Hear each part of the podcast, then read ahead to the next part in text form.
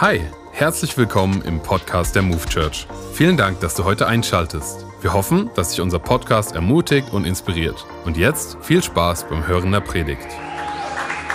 Danke, Janik. Also jetzt ich bin ich ein bisschen rot geworden jetzt hier. Wunderbar. Vielleicht, wenn ihr mir noch ein Wasser geben könnt, herrlich. Habe ich vergessen. Ich habe mein Wasser ist leer. Hey, so schön, dass ihr alle hier seid. Geht's euch gut heute Abend? Das wollte ich hören. Ähm, ich freue mich, heute in die, in die Predigt einsteigen zu dürfen. Aber bevor ich zur Predigt komme, habe ich noch äh, drei wichtige Sachen, die ich dir einfach mitgeben möchte, vorneweg. Äh, das erste, viele haben mich schon gefragt, ähm, wie sieht es aus mit dem Baby? Ist das Baby schon da?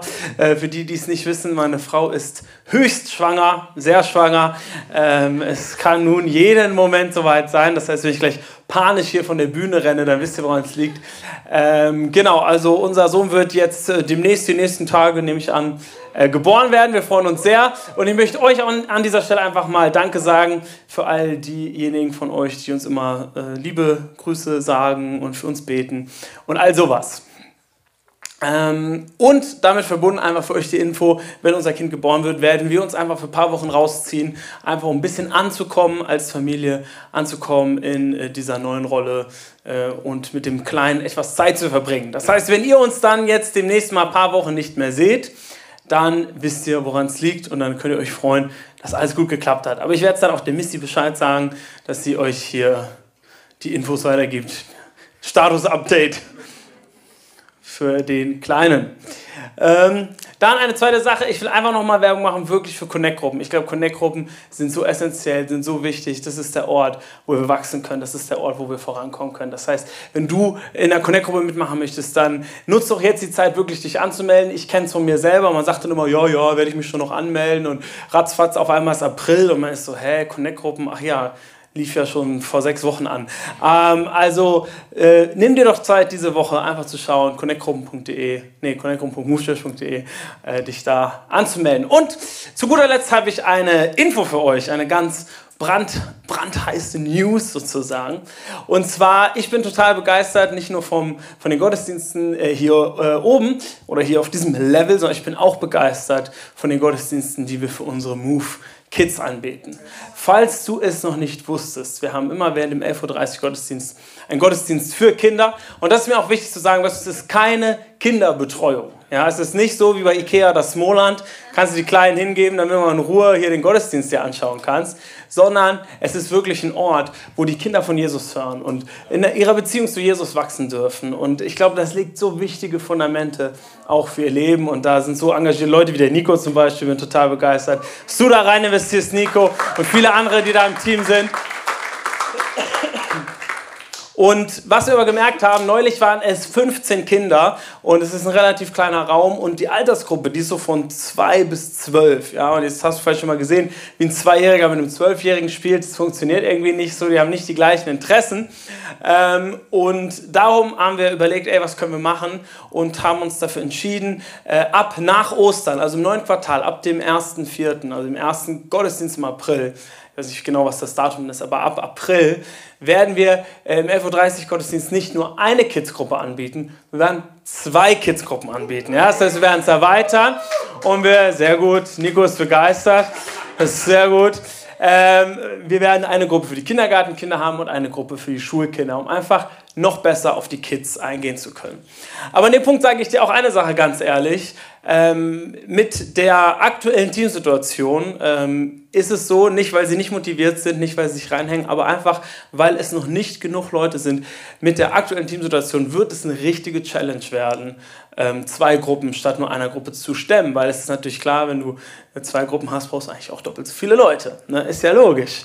Ähm, und von daher möchte ich einfach äh, an, an, an euch alle appellieren, an jeden hier am Campus appellieren und sagen, hey, Vielleicht ist es was, was für dich der Next Step sein könnte. Vielleicht ist es was, was auch was in dir jetzt gerade bewegt. Oder vielleicht ist es was, wo du sagst, ja stimmt, da kann ich mich einbringen, da kann ich Teil von sein. Ich kann Teil davon sein, diesen Ort für Kinder zu finden, wo sie wachsen können im Glauben, vorankommen können. Und äh, weißt du, es ist jetzt auch nicht so, dass du dann immer jeden Gottesdienst verpasst. Okay, du hast nicht dann viermal im Monat Dienst da, sondern ein bis zweimal im Monat. Das heißt, du kriegst auch noch häufig den, äh, den Gottesdienst mit. Und wenn du sagst, ey, ich weiß gar nicht, wie das geht, auch dann keine Sorge.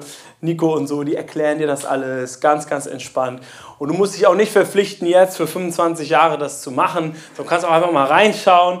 Ähm, aber ich würde dich einfach gerne challengen, einfach gerne herausfordern. Hey, wir wollen vorankommen als Church, als Campus, wir wollen wachsen, wir wollen mehr Raum schaffen, auch für die Kinder. Aber dafür brauchst du Leute, die sagen, hey, ich bin Teil davon und ich investiere mich da rein. Und daher bitte ich dich, einfach mal drüber nachzudenken, es einfach mitzunehmen, vielleicht auch mal drüber zu beten. Äh, und wenn du sagst, hey, das ist was, was für mich in Frage kommt, vielleicht wäre das ja genau das Richtige für mich dann äh, komm doch gerne nach dem Gottesdienst auf mich zu. Oder vielleicht wirkt es auch noch in dir nach. Du kommst in den nächsten Wochen irgendwann dann äh, auf mich zu. Und wenn ich nicht mehr da bin, dann auf die Missy. Und dann connecten wir dich weiter oder auf Nico, den kennst du ja jetzt ja auch.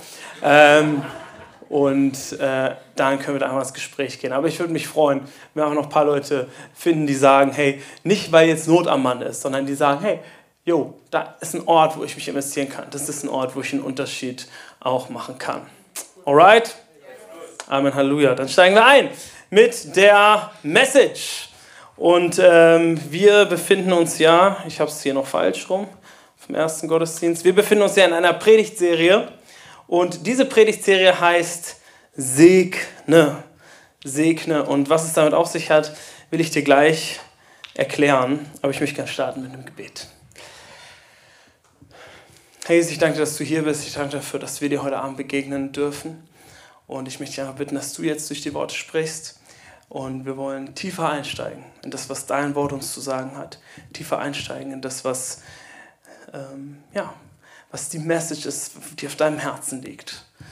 Was du bewegen möchtest. So öffne unsere Herzen für all das. Wir bitten dich an, Jesus. Amen. Amen.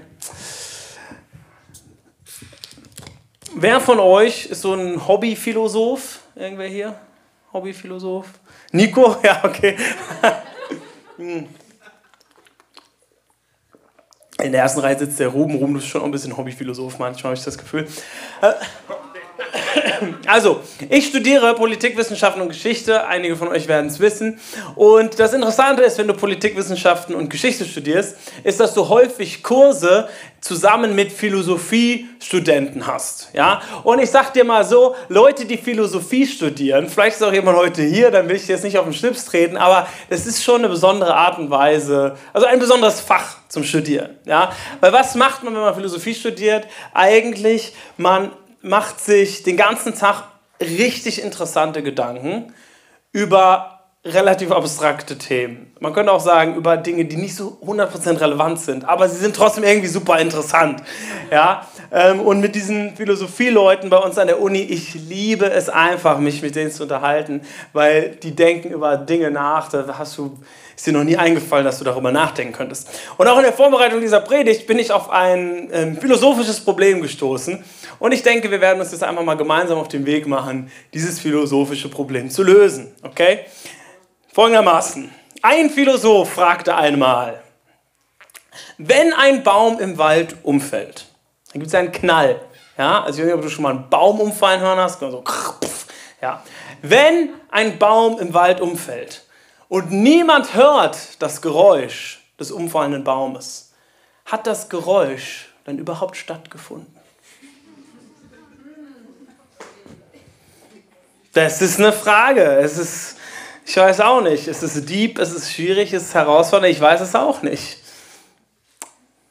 Und die Frage, die dahinter steckt, ist, oder, wann entsteht eigentlich ein Geräusch? Hast du darüber schon mal nachgedacht? Entsteht das Geräusch in dem Moment, ähm, wenn sozusagen die Schallwelle losgeht? Aber das hört man ja noch nicht. Man hört es ja erst, wenn es in mein Ohr kommt. Das heißt, eigentlich entsteht das Geräusch ja nicht an dem Ort, wo das Geräusch herkommt, sondern es entsteht in meinem Ohr, oder? Das heißt, ohne mein Ohr existiert das Geräusch überhaupt. Hm. Ich weiß es nicht. Ich bin auch kein Physiker, ich bin auch kein Mediziner oder so, ich habe davon keinen Peil und ich bin auch ein bisschen extra nervös, weil ich weiß, ist mindestens eine Person, die Medizin studiert hat und bestimmt auch genau weiß, wie es funktioniert. Aber mein Bauchgefühl ist, dass das Geräusch ja trotzdem irgendwie existiert, weil es gibt ja diese Schallwellen. Aber So ganz genau kann ich es auch nicht beantworten. Aber es ist doch irgendwie interessant, oder? Dass ähm, es, es kann ein Geräusch geben, ohne dass es wahrgenommen werden kann. Oder vielleicht auch nicht. Man weiß es ja nicht. Ist ja ein philosophisches Problem. So, das war meine Predigt. Nein. Ähm, wenn jemand zu dir sagt beispielsweise, ich habe eine geniale Rede gehalten, schade, dass sie niemand gehört hat. War das dann wirklich eine Rede oder war es ein Selbstgespräch? Auch irgendwie schwierig. Oder du kennst es vielleicht, vor allem wenn du verheiratet bist oder in einer Beziehung bist, dann kennst du es vielleicht, dass jemand zu dir sagt, du hörst mir gar nicht zu. Und dann sagst du, klar höre ich dir zu, ich verstehe nur nicht, was du sagst. Aber warum verstehst du nicht, was, was ich sage? Du hörst doch, dass ich etwas spreche. Ja, ich höre, dass du was sagst, aber ich verstehe nicht, was du damit meinst. Versteht ihr? Das bedeutet also, ich kann etwas hören, ich kann etwas wahrnehmen und doch verstehe ich nicht, was es bedeutet. Also gibt es einen Unterschied irgendwo zwischen dem physischen Akt des Hörens und des tatsächlichen Zuhörens. Das ist eigentlich, wo ich darauf hinaus möchte. Es gibt einen Unterschied darüber, da, äh, darin, ob wir etwas nur hören oder ob wir wirklich zuhören. Weißt du, es ist so, man geht davon aus, dass etwa 60 Prozent unserer Kommunikation ist Zuhören. Oder 60 Prozent unserer Kommunikation ist Zuhören. Ich glaube, bei mir sind es nicht 60 Prozent, ehrlich gesagt. Bei mir ist es, glaube ich, ein bisschen weniger, weil ich rede gerne. Aber im Schnitt sind es 60 Prozent. Und dann geht man aber davon aus, dass wir uns von diesen 60 Prozent nur etwa 25 Prozent behalten können. Das heißt, von 60 Prozent unserer Konversation behalten wir uns nur 25 Prozent. Jetzt weiß ich als Prediger, das sind keine guten Wettchancen für mich, sage ich jetzt mal so. Aber euch ist das bestimmt heute ganz anders. Ihr werdet ja gut zuhören und euch 100 Prozent behalten. Ähm, danke an die erste Reihe.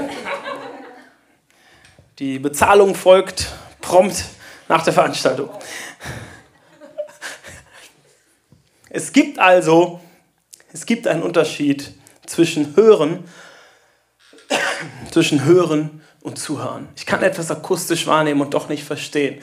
Und erst wenn ich wirklich zuhöre, oder, komme ich an einen Punkt, wo ich wirklich anfange, jemanden zu verstehen. Ich kann jemanden reden hören. Oder ich höre jemandem wirklich zu. Wir hatte ich ja schon gesagt, befinden uns in dieser Predigtserie Segne. Und was bedeutet Segne? Ähm, weißt du, wir sind als Church in einem Jahresmotto unterwegs und das heißt, da ist noch Platz in diesem Boot.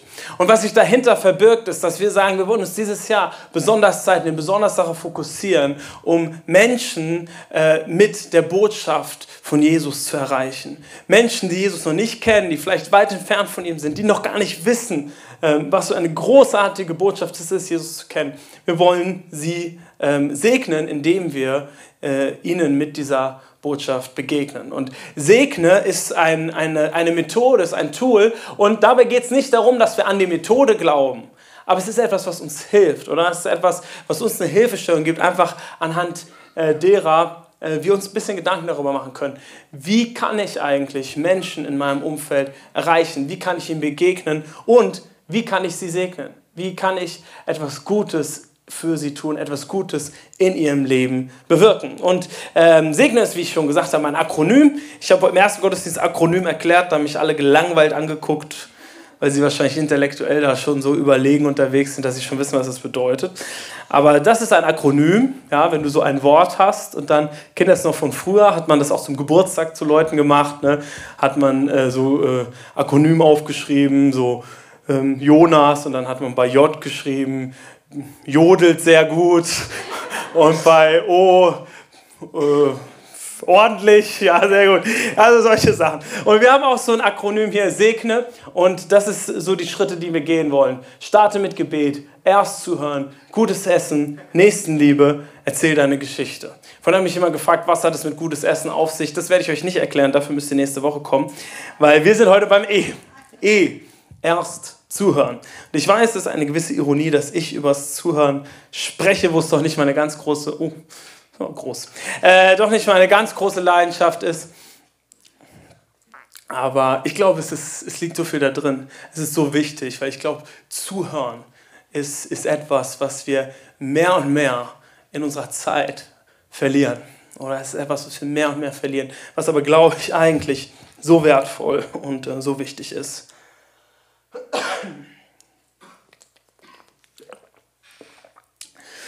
Wir werden in eine Bibelstelle einsteigen im Lukas-Evangelium und bevor wir voll reingehen, möchte ich dir einfach ein bisschen Kontext zu dieser Geschichte geben.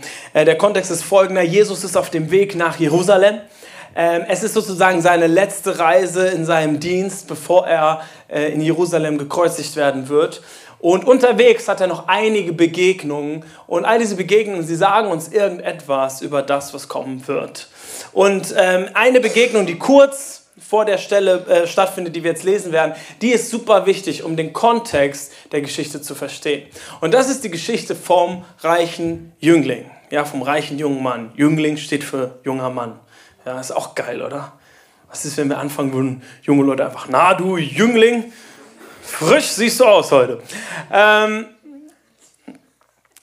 und die Geschichte geht folgendermaßen, dass der, der, der junge Mann, der Jüngling, er geht zu Jesus und er sagt, guter Meister, was muss ich tun, um das ewige Leben zu haben? Was muss ich tun, um das Himmelreich zu erreichen?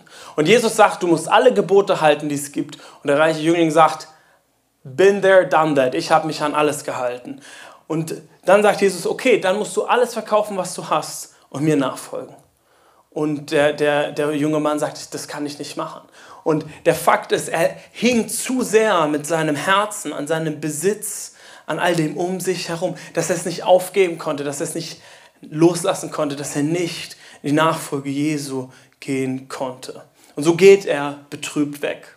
Jesus geht dann weiter mit seinen Jüngern, er kündigt ihn nochmal an. Ein drittes Mal kündigt er ihn an, dass er sterben wird, dass er auferstehen wird. Und die Jünger checken es immer noch nicht so ganz 100 Prozent, also ein bisschen mehr als beim letzten Mal, aber immer noch nicht so wirklich.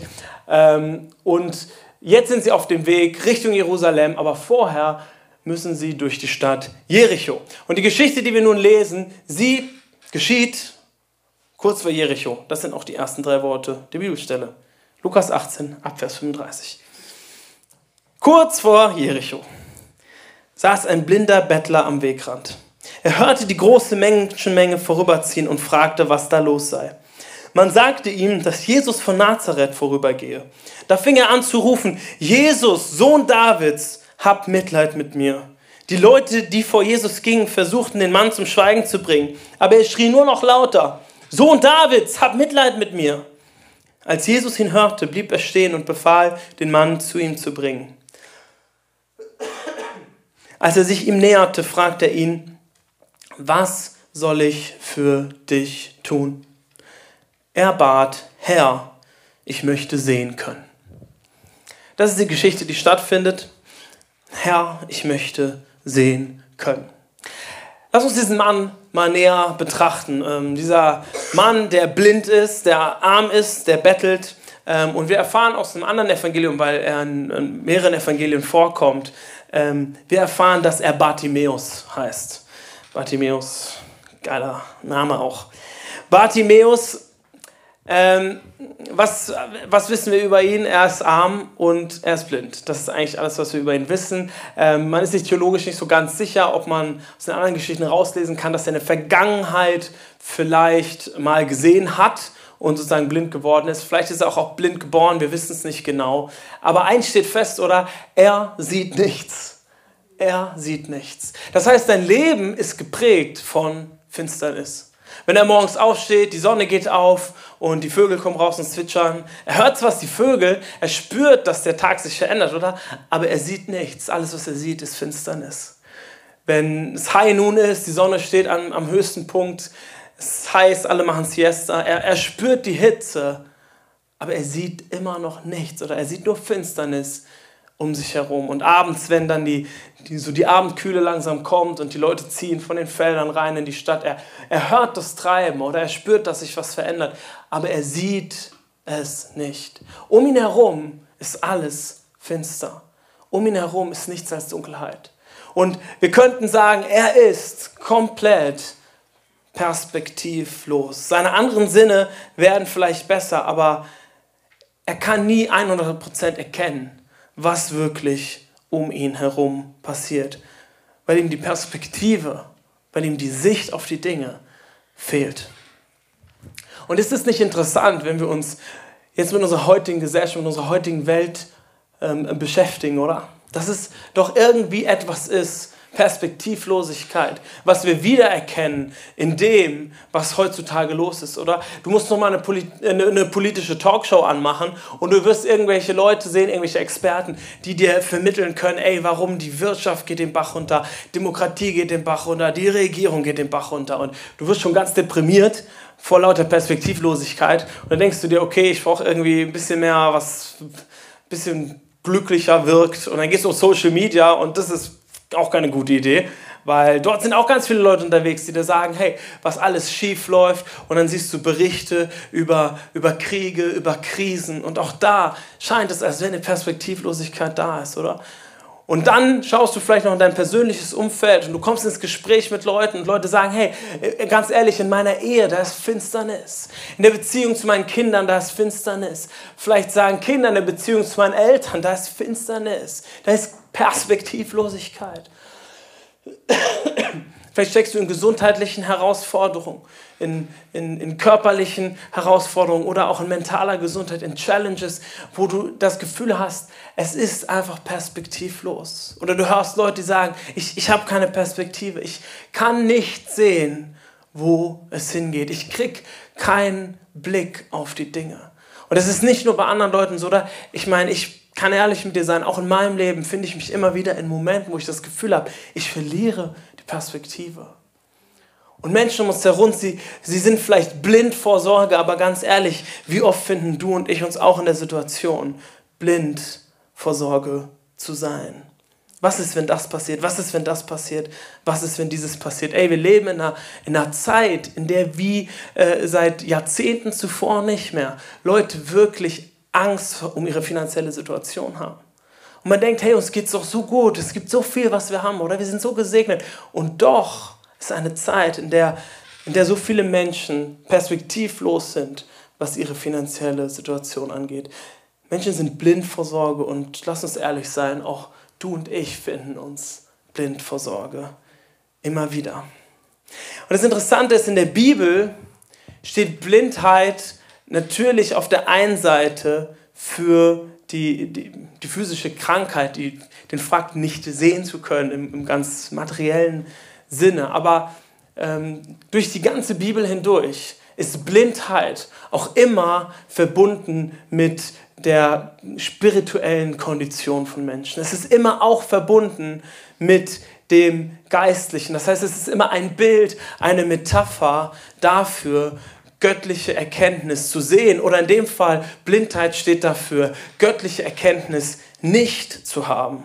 Und wir sehen es immer wieder, äh, wie wichtig so dieses, dieses, dieses Bild vom Blindsein ist. Paulus wird blind, ja, wo er von Saulus zu Paulus wird, da steckt eine spirituelle Symbolik drin. Ähm, später äh, schreibt Paulus selbst im Korintherbrief, dass diejenigen, die die Wahrheit des Evangeliums nicht glauben, dass sie wie mit Blindheit geschlagen sind. Das heißt, es ist ein, eine göttliche Erkenntnis, die ihnen fehlt. Und wenn wir in die antike jüdische Theologie schauen, auch da ist Blindheit immer wieder das, das Bild für fehlende göttliche Erkenntnis. Und fast immer wird Blindheit als, als Konsequenz der Rebellion Gott gegenüber ähm, konnotiert. Das heißt, es ist ein Bildnis dessen, dass, dass die Menschen sich gegen Gott aufgelehnt haben, Gott den Rücken zugekehrt haben, sich von Gott distanziert haben. Und ich fand es so interessant, ich habe es gefunden in der Vorbereitung, in, in, in einer Abhandlung über diese antike äh, jüdische Theologie,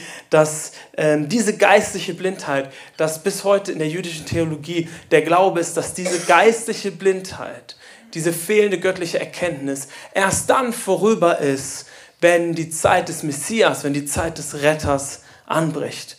Und wie stark ist das für dich und mich, oder zu wissen, dass das ist die Zeit, in der wir leben dürfen. Auf das, was in der jüdischen Theologie immer noch gewartet wird. Jesus ist schon die Antwort darauf. Er ist dieser geistigen, dieser spirituellen Blindheit, dieser fehlenden göttlichen Erkenntnis schon begegnet. Das heißt, wenn wir uns jetzt Bartimäus anschauen, dann sehen wir jemanden, der körperlich blind war, auf jeden Fall. Aber ich glaube, die Geschichte will uns mehr als das sagen. Ich glaube, sie möchte uns auch deutlich machen, dass, dass da noch mehr ist, dass da eine fehlende göttliche Erkenntnis ist, die nicht nur Bartimäus betrifft, sondern die jeden von uns, dich und mich betrifft. Wir haben einen Mann mit einem körperlichen Leiden, aber gleichzeitig sehen wir darunter liegend noch etwas ganz anderes. Es ist nicht nur ein Mann mit einem körperlichen Leiden, es ist ein Mann mit einem geistlichen Leiden.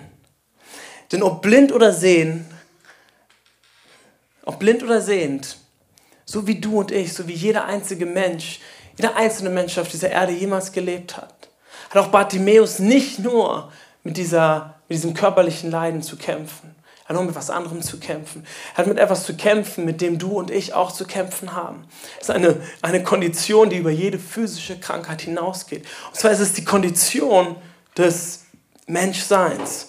Es ist die Kondition der Sünde und der Fehlbarkeit. Es ist die Kondition dessen, dass Gott einen Standard gesetzt hat, den, den du und ich, den kein Mensch jemals erreichen kann. Weil da kam Sünde in die Welt, da kam Sünde, da kam Zielverfehlung, da kam Schuld in die Welt und in dein und mein Leben. Und das kreiert eine Diskrepanz zwischen dem Standard Gottes und zwischen dem Standard unseres Lebens, das wir tatsächlich leben. Und ich glaube, dass diese Geschichte, dass Bartimäus, dass er ein Sinnbild dessen für dich und mich sein kann.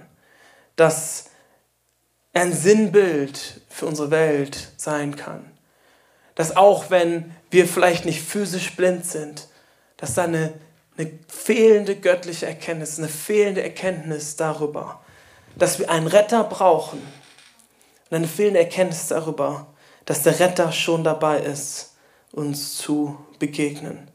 Wir denken, Bartimäus braucht Mitleid, aber er braucht Vergebung. Wir denken, er braucht sehende Augen, aber er braucht ein reines Herz. Er braucht einen Retter. Und übrigens nicht nur Bartimäus, sondern all die Menschen um ihn herum, der reiche Jüngling, die Jünger, sie brauchen einen Retter. Und nun hat Bartimäus eine einmalige Gelegenheit. Er trifft Jesus. Stell dir mal vor, er trifft Gott höchstpersönlich. Stell dir mal vor, du triffst jetzt Olaf Scholz. Ja? Oder lass uns noch ein bisschen wichtiger machen, Barack Obama. Oder, und das war so ein bisschen so ein trauriger Moment, ehrlich gesagt, in meiner Predigtvorbereitung, weil dann habe ich als drittes die Queen aufgeschrieben und da war ich so, die Queen lebt gar nicht mehr. Aber stellen wir uns mal kurz vor, sie würde noch leben. Ähm, du triffst die Queen, vielleicht im Himmel dann, aber dann werden diese Fragen auch nicht mehr relevant sein. Aber stell dir mal vor, die Queen würde noch leben und, sie, und, und du triffst sie. Oder stell dir vor, du triffst Olaf Scholz. Ich weiß, es ist nicht ganz so glamorous, Olaf Scholz wie die Queen, aber und stell dir mal vor, diese Person fragt dich jetzt, was kann ich für dich tun? Was kann ich für dich tun? Und du hast eine Chance, du kannst eine Antwort geben. Jesus fragt Bartimäus die eine Million Euro Frage, was kann ich für dich tun? Und weißt du, was ich glaube? Und im ersten Moment wirst du denken, hä, das macht überhaupt keinen Sinn. Aber ich glaube, dass Bartimäus in diesem Moment, er stellt die falsche Frage. Er bittet um das Falsche. Weil was tut er? Er geht zu Jesus, dem Retter, und er sagt, ich möchte wieder sehen können. Und jetzt denkst du dir, ey, ja, okay, na klar. Was soll er auch sonst fragen? Also eigentlich hat er nur zwei Optionen. Entweder kann er fragen, mach mich reich oder mach mich sehend. Weil er ist arm und blind. Was anderes könnte er jemals brauchen? Aber weißt du, das, sind, das ist diese menschliche Perspektive, die wir so schnell auf Situationen haben. Er kann Gott höchstpersönlich um eine Sache bitten, nach einer Sache fragen. Und er fragt nach etwas, was natürlich relevant ist. Aber ich sage es dir ganz ehrlich, im Vergleich zu dem, was er wirklich braucht, Vergebung der Sünden, Vergebung der Schuld, eine Auflösung dieser Diskrepanz zwischen Gott und ihm. Dagegen ist die Frage, ich will sehen, sowas von unbedeutend. Verstehe mich nicht falsch, ich möchte nicht damit sagen, dass es nicht herausfordernd ist, nicht sehen zu können und so. Ich will das überhaupt nicht kleinreden, das ist ein Riesending. Aber ich glaube, wir müssen verstehen, die Vergebung der Sünden, die Freiheit, die Jesus uns geben möchte, das ist so viel größer, so viel höher als das, was wir uns jemals vorstellen können. Und darum komme ich zu dieser äh, Vermutung, dass Bartimäus um das Falsche bittet. Er sieht Jesus als seinen Heiler, dem in seiner Not begegnen kann. Aber dabei verpasst er Jesus den Retter, den in seiner Schuld begegnen kann. Weil das Krasse ist, schon wenige Tage später wird Jesus am Kreuz sterben, er wird Tod und Teufel besiegen. Das heißt, die einzige angemessene Reaktion, den Schöpfer von Himmel und Erde, Gott selbst, Jesus höchstpersönlich zu treffen, die einzig angemessene Reaktion hätte sein können, dass er auf seine Knie fällt und sagt, vergib mir meine Schuld. Vergib mir meine Schuld. Und das Interessante ist, dass Bartimäus, er war sogar schon auf dem richtigen Dampfer unterwegs. Weißt du, er hat schon irgendwo verstanden, mit wem er es zu tun hat. Ich glaube, er konnte noch nicht in voller Gänze ergreifen, wer dieser Jesus ist, aber es gibt einen, einen, einen interessanten Unterschied zum reichen Jüngling und darum habe ich die Geschichte vorhin auch erzählt. Oder der reiche Jüngling, er begegnet Jesus und er fragt folgendes, er sagt, guter Meister, wie kann ich ewiges Leben haben? Wie kann ich in den Himmel kommen? Und Bartimäus, er fragt was ganz anderes.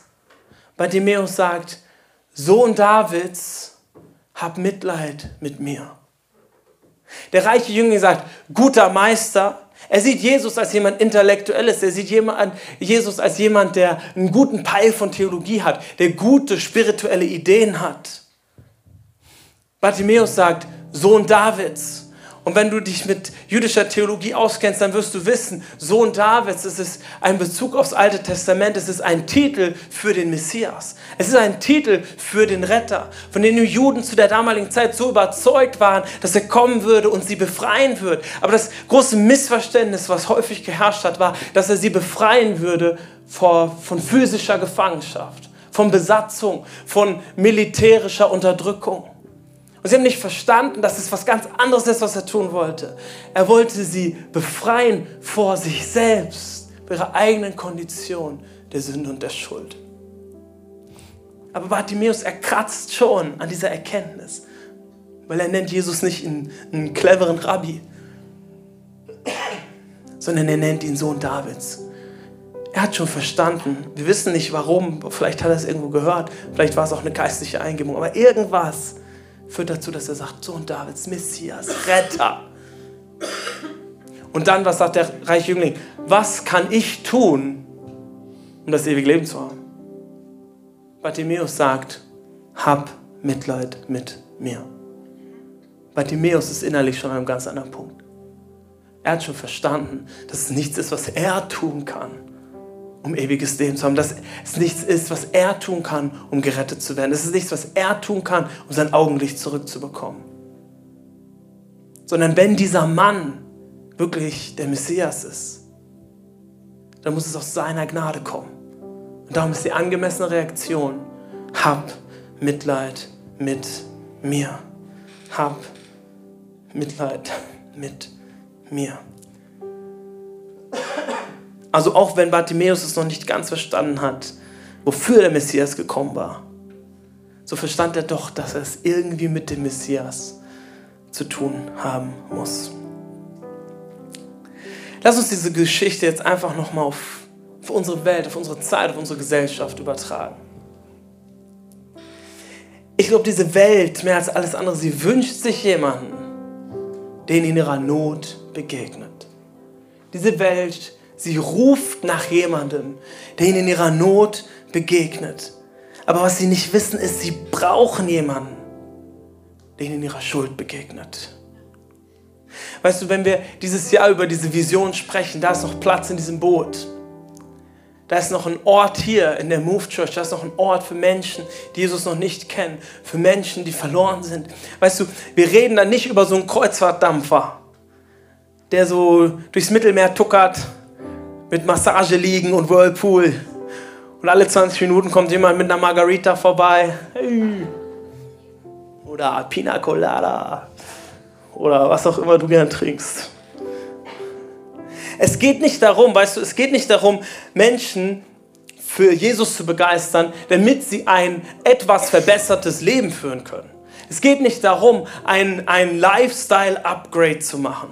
Es geht nicht darum, ein Leben zu haben, wo man dann hierher kommen kann, tolle Predigten hören kann, nette Leute treffen kann und auf einmal sagt, ja, mein Leben hat sich schon etwas verbessert letztes Jahr. Es ist einfach ein bisschen schöner geworden. Das ist nicht die Art vom Boot, über die wir reden. Sondern die Art vom Boot, über die wir reden, ist ein Rettungsboot. Und ganz ehrlich, dieses Rettungsboot ist auch nicht bemannt mit professionellen Rettungsschwimmern, sondern dieses Rettungsboot ist bemannt mit dir und mir. Es bedeutet, wir sind gerade eben Gerettete, den Gott aufs Herz gelegt hat, andere noch nicht Gerettete zu erreichen. Danke, Nico.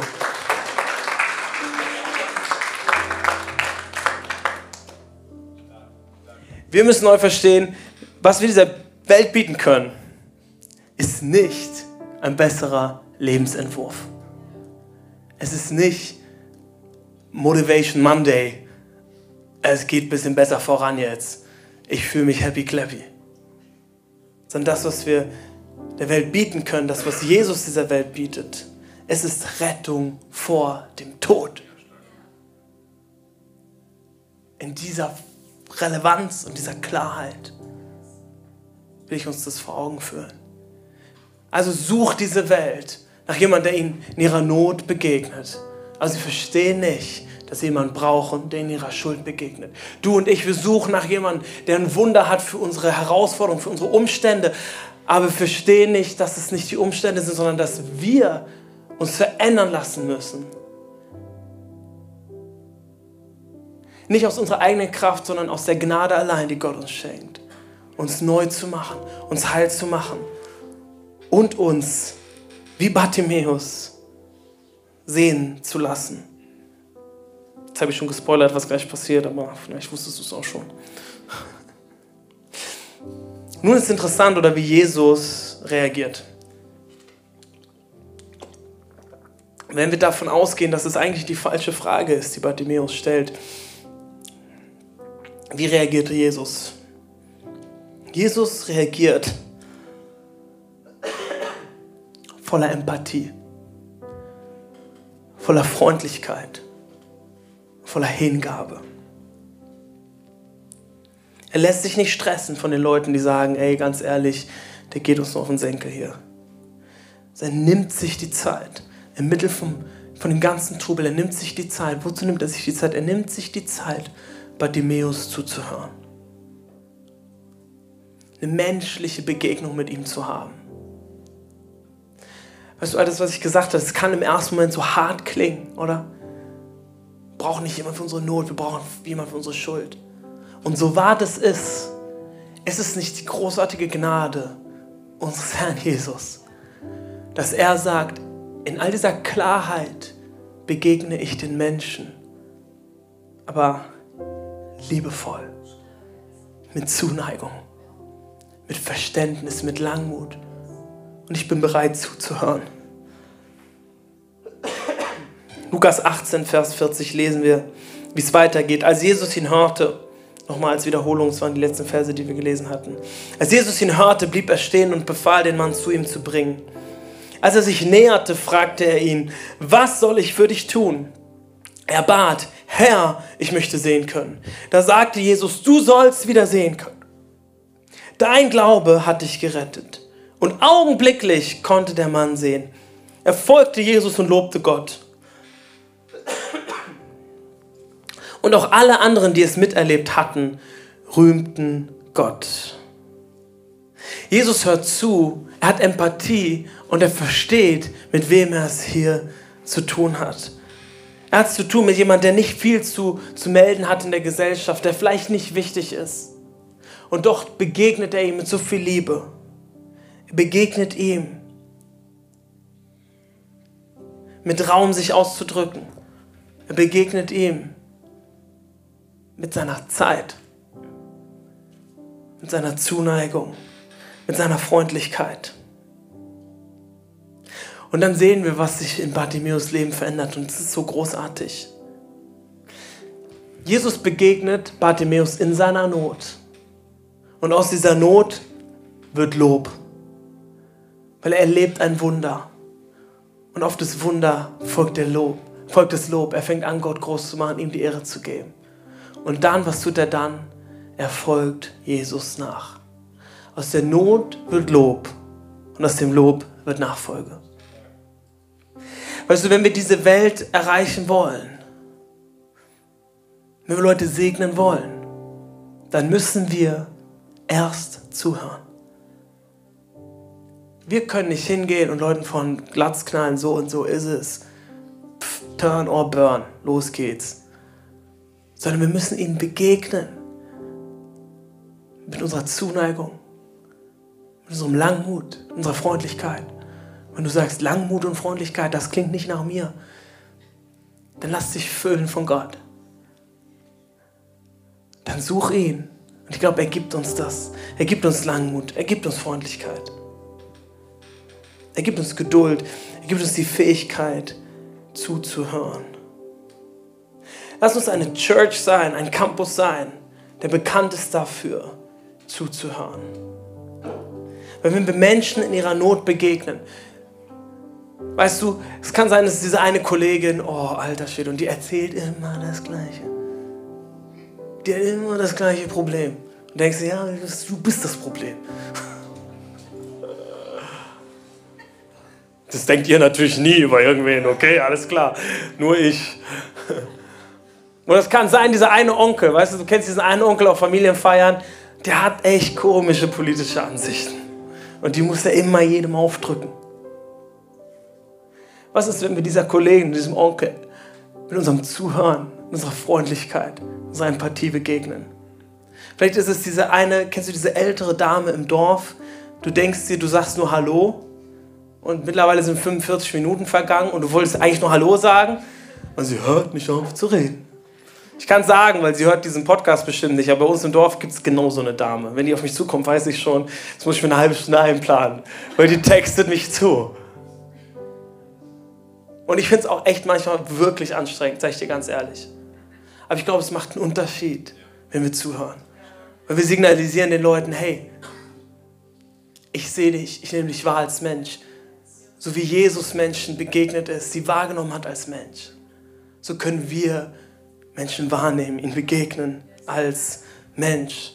Vielleicht ist da diese eine Kommilitone, diese eine Mitschülerin, die eine Person, die du auf der Straße triffst, die, die Nachbarn, die, die du magst und die du nicht magst. Lass uns bei ihnen bekannt sein als Zuhörer.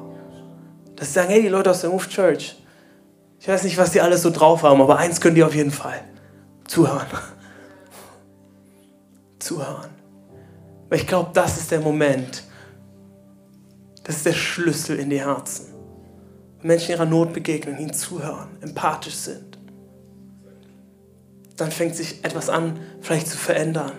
Und es wird Lob daraus. Und irgendwann wird Nachfolge daraus. Ich glaube, wir können nur in, in das Leben von Menschen sprechen, wenn wir bereit sind, uns auf sie einzulassen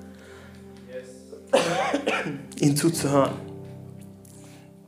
Und by the way, lass uns auch nicht dieses, da ist noch Platz in diesem Boot, nehmen und sagen, ah, okay, ähm, ich, ich brauche ein Bekehrungsprojekt. Ich glaube nicht, dass Jesus Bartimäus gesehen hat als sein neues Bekehrungsobjekt, sein Bekehrungsprojekt, von dem er dann in seiner Connect-Gruppe erzählen kann. Ich habe auch jemand von Jesus erzählt. Sondern ich glaube, er hat ein ernstes, ein ehrliches Interesse an der Person gehabt. Und dann können wir uns einlassen auf Freundschaft. Und das ist etwas, was die andere Person aufbaut. Und ey, by the way, wir werden auch gesegnet. Weil ich sage dir, jemanden, den du zuhörst, in den Momenten, wo du jemanden brauchst, der dir zuhört, glaube ich, wird diese Person da sein. Aber lass uns das machen aus, aus ehrlichem Herzen. Ich will zum Schluss kommen. Aber noch mit einem kleinen Statement zu ein paar Sachen, die, die mich in den letzten Wochen einfach, einfach persönlich bewegt haben. Ich bin einen Ticken über Zeit, aber ich hoffe, ihr, ihr habt noch Geduld mit mir. Aber ich glaube, dass in unserer Zeit heute, in unserer Gesellschaft, ich glaube, dass eine kulturelle Verschiebung an ein paar Punkten stattfindet. Und um das äh, deutlich zu machen, ähm, möchte ich eine Geschichte erzählen, auf die ich gestoßen bin in der Vorbereitung. Und ich bin auf die gestoßen, weil ich so zum Thema Zuhören so ein bisschen recherchiert habe, wie man das so macht bei Predigten, so Google zuhören, ähm, TED Talk zuhören, Bibelstelle zuhören. Ähm, und ich bin auf eine Person gestoßen und dann ist mir eingefallen, dass ich den Film, um den es in dieser Geschichte geht, dass ich den selber äh, auch vor ein paar Jahren gesehen habe. Und der Film, um den es geht, der heißt White Right Meeting the Enemy. Und die Person, um die es geht, ist eine norwegisch-kurdische Filmemacherin. Und sie ist jetzt auch kein Christ oder so, es ist jetzt keine Jesus-Geschichte, okay? Sondern es ist eine Zuhörengeschichte. Und ihr Name ist Dija Khan. Und Frau Kahn äh, macht Filme beruflich und hatte sich schon ähm, zu einigen äh, Sachen öffentlich geäußert. Und äh, aufgrund ihrer kurdischen Abstammung hat sie ähm, extreme rassistische Anfeindung erlebt. Menschen haben ihr Nachrichten geschrieben, die bis hin zu Vergewaltigungsdrohungen, bis zu Morddrohungen gingen. Und Frau Kahn hat gesagt irgendwann, ey, das kann ich doch nicht auf mir beruhen lassen. Dabei kann es doch nicht bleiben. Und sie hat sich aufgemacht und sie ist in die USA geflogen und sie hat Leute getroffen. Das waren nicht Leute, die ein bisschen konservativ sind, sondern Hardcore-Rassisten. Leute, die von sich selber sagen, wir sind Nationalsozialisten. Leute, die öffentlich sagen, weiße Menschen sind mehr wert als, als andere Menschen, die nicht weiß sind. Leute, die in, in Kuckucksklan ähnlichen Strukturen und so organisiert sind. Also Leute, mit denen du wirklich nichts zu tun haben möchtest. Und sie ist zu diesen Leuten hingeflogen, nicht um sie zu belehren, sondern sie hat gesagt, ich möchte verstehen, wie kann jemand heutzutage sowas noch denken? Wie kann jemand heutzutage noch solche Meinungen vertreten? Und sie ist dahin geflogen und, und sie trifft da verschiedene Leute und wie gesagt, sie belehrt sie nicht, sondern sie fragt sie. Sie kommt mit ihnen ins Gespräch und sie hört ihnen zu.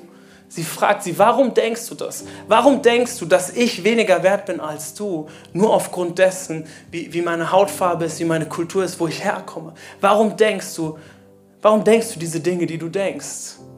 Und wenn du die Doku anguckst, ist es wirklich teilweise echt hart, das auszuhalten, was die Leute erzählen. Ähm, und doch kommen immer wieder diese Momente, wie Leute konfrontiert sind mit dieser, sie fangen an, dann sie zu mögen, aber sie können sie eigentlich nicht mögen aufgrund ihrer Ideologie. Aber irgendwie fangen sie trotzdem an, sie zu mögen.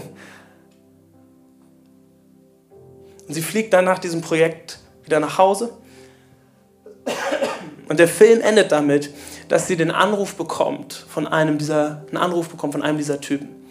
Und der Typ war der ähm, Anführer einer Organisation, die sich National ähm, Socialist Association, also Nationalsozialistische Vereinigung genannt haben, der gesagt hat, weiße Menschen sind mehr wert als schwarze Menschen. Also nicht ein bisschen versteckt, sondern er war full-on Rassist, okay? Und er, sie kriegt einen Call von ihm. Und sie sagt, äh, und er sagt zu ihr, weißt du, diese Begegnungen haben mich irgendwie bewegt. Und ich ähm, habe mich entschieden, aus dieser Vereinigung auszutreten. Ich habe mich entschieden, das hinter mir zu lassen. Ich habe angefangen, meine Werte und meine Ideologien zu überdenken. Danke, dass du mir zugehört hast.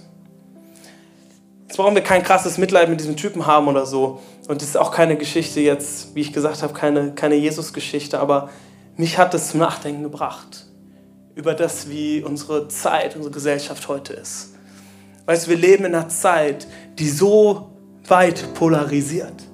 Oder der hat das gesagt, ach, sie ist viel zu progressiv, viel zu liberal, er ist viel zu konservativ, viel zu altmodisch. Was, er wählt die Partei, sie wählt die Partei, nee, mit dem kann ich nichts zu tun haben. Äh, was der behauptet, mit wem er sich überhaupt blicken lässt, was er auf Instagram geliked hat, was er auf Facebook gepostet hat. Ey, mit dieser Person kann ich nichts zu tun haben. Wie er zu dem Thema steht, wie sie zu dem Thema steht. Vielleicht kennst du das auch, dass du konfrontiert bist damit, dass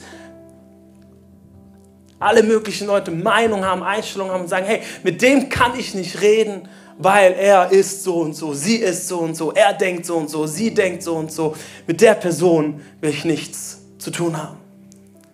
Und ich glaube, wir leben in einer Zeit, in der wir eine Kultur des, des Auseinanderdriftens, der Polarisierung und der ähm, Spaltung in unserer Gesellschaft kommen, weil sich Gräben zwischen verschiedenen Menschen und Gruppen immer weiter ausbreiten und verhärten. Und ich möchte uns als Christen auffordern, als Move Church auffordern, als Campus in Gießen auffordern, dass wir Menschen sind, die zuhören.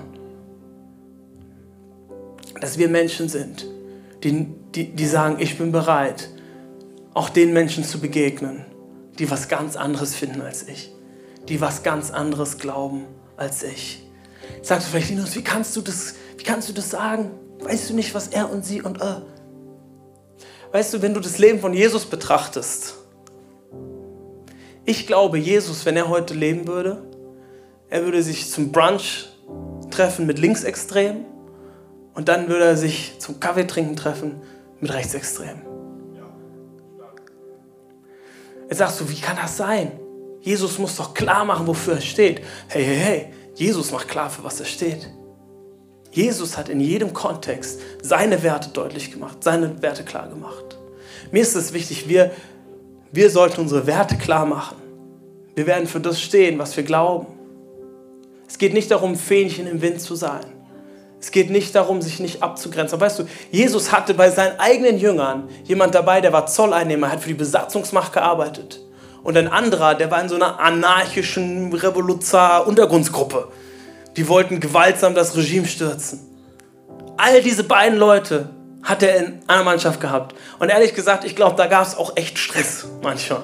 Ja, steht nicht so in der Bibel, aber ich kann mir irgendwie nicht vorstellen, dass die drei Jahre miteinander unterwegs sind und es da nie auch mal zu politischen Diskussionen kam. Aber weißt du was, ich glaube, sie haben sich gegenseitig zugehört und vor allem Jesus hat ihnen zugehört. Er hat ihnen Werte vermittelt, er war klar, er war nicht beliebig. Er hat nicht seine Werte über Bord geworfen. Ich sage dir nicht, werf deine Werte über Bord. Frau Kahn, als sie diese Rassisten getroffen hat, sie hat nicht ihre Werte über Bord geworfen. Aber sie ist dem Menschen begegnet als Mensch. Auch da, wo er ihr nicht als Mensch begegnet ist. Und so herausfordernd und so hart es ist. Ich glaube, das ist der einzige Weg, wie wir in unserer heutigen Kultur zusammenführen können, statt auseinander. Und wir als Christen einen Unterschied machen können so herausfordernd und so schwierig und so challenging das auch ist. Aber da lass uns sein wie Jesus. Ich glaube, zuhören, das öffnet Herzen. Zu, äh, zuhören, das öffnet Herzen. Und dann, wenn die Herzen geöffnet sind, können wir der Not begegnen und Not kann zu Lob werden und Lob zur Nachfolge. Ich will zusammenfassen. Diese Welt tappt im Finsteren. Diese Welt, ihr fehlt Perspektive. Und sie sucht nach jemandem, der in ihrer Not begegnet. Doch was sie brauchen, ist jemand, der ihnen in ihrer Schuld begegnet. Doch durch Zuhören, durch menschliche Begegnung, kann es uns gelingen, das Herz der Menschen für die Botschaft Jesu zu öffnen. Und dann kann aus Not Lob werden. Und aus Lob Nachfolge. Und Nachfolge, Nachfolge bedeutet Rettung. Amen. Amen.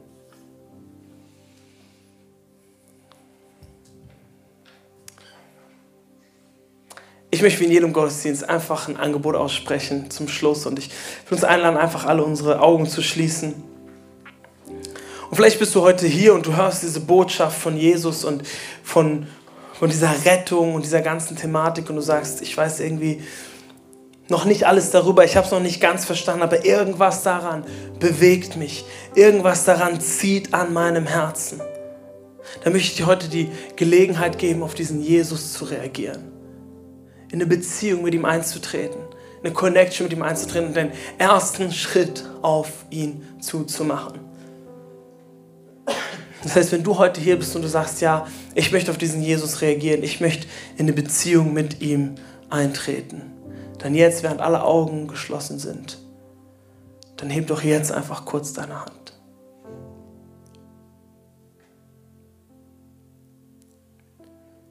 Ich glaube, Jesus zieht an unserem Herzen. Wenn du den ersten Schritt auf ihn zugehen möchtest, dann heb doch jetzt kurz deine Hand.